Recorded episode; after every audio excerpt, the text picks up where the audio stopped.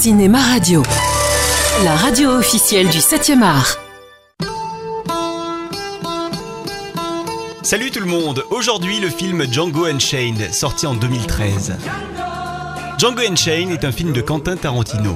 Il a beau être un western qui se déroule dans le sud des États-Unis, l'idée du film a germé dans la tête de Tarantino au Japon. Oui, en fait, il était au pays du soleil levant pour la promotion de son film Inglorious Bastards quand il s'est rendu compte que les Japonais étaient friands de western spaghetti. Du coup, le cinéaste s'est procuré plusieurs DVD de films de ce genre, et c'est ça qui vraisemblablement lui a donné l'envie de réaliser un film qui s'inspire de cette tradition. Cela dit, l'une des idoles de Tarantino, on le sait, c'est Sergio Leone, donc ça devait quand même lui trotter dans la tête depuis un petit moment de faire un western. D'ailleurs, le titre de départ du projet était The Angel, The Bad and the Wise, en référence au bon, la brute et le truand. Vous avez dans votre stock un spécimen que j'ai à cœur d'acquérir. Il est pas à vendre. Oh, fort bien. Dans Django Unchained, on va donc retrouver un certain Django, un esclave qui s'associe à un chasseur de primes allemand pour retrouver les frères Brittle, morts ou vifs. Je cherche les frères Brittle. Je saurais les reconnaître. Ils ont vendu ma femme. À qui, je sais pas. Si tu m'aides à les trouver, je te rends ta liberté et je t'emmène sauver ta femme. Alors que Will Smith avait été approché pour camper le rôle titre, c'est finalement Jamie Foxx qui lui a été préféré.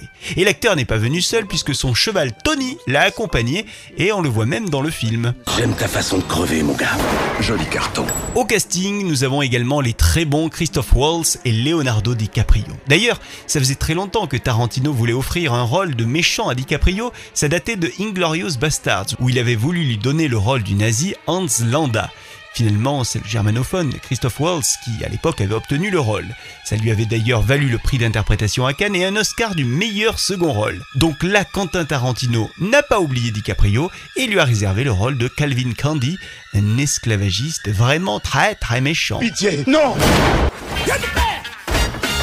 On a également la chance de retrouver l'excellent Samuel L. Jackson, Django Unchained, qui a été la cinquième collaboration entre Tarantino et L. Jackson, puisqu'il a déjà tourné dans Pulp Fiction, Jackie Brown, Kill Bill Volume 2 et Inglorious Bastards.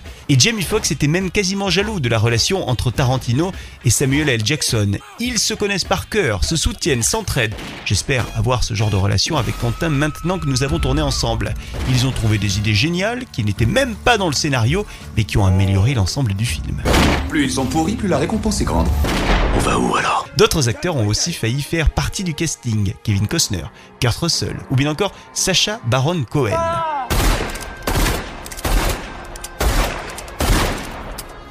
A noter que le tournage de Django Unchained a été relativement long puisqu'il a duré tout de même 130 jours. D'ailleurs, pendant le tournage, Tarantino a loué une salle de cinéma, paraît-il, pour projeter à son équipe des films de samouraï et des westerns de sa collection perso. T'es sûr que c'est lui? Ouais. Affirmatif? J'en sais rien. Tu ignores si tu es affirmatif? Je connais pas ce mot. Ça veut dire que tu es sûr. Oui.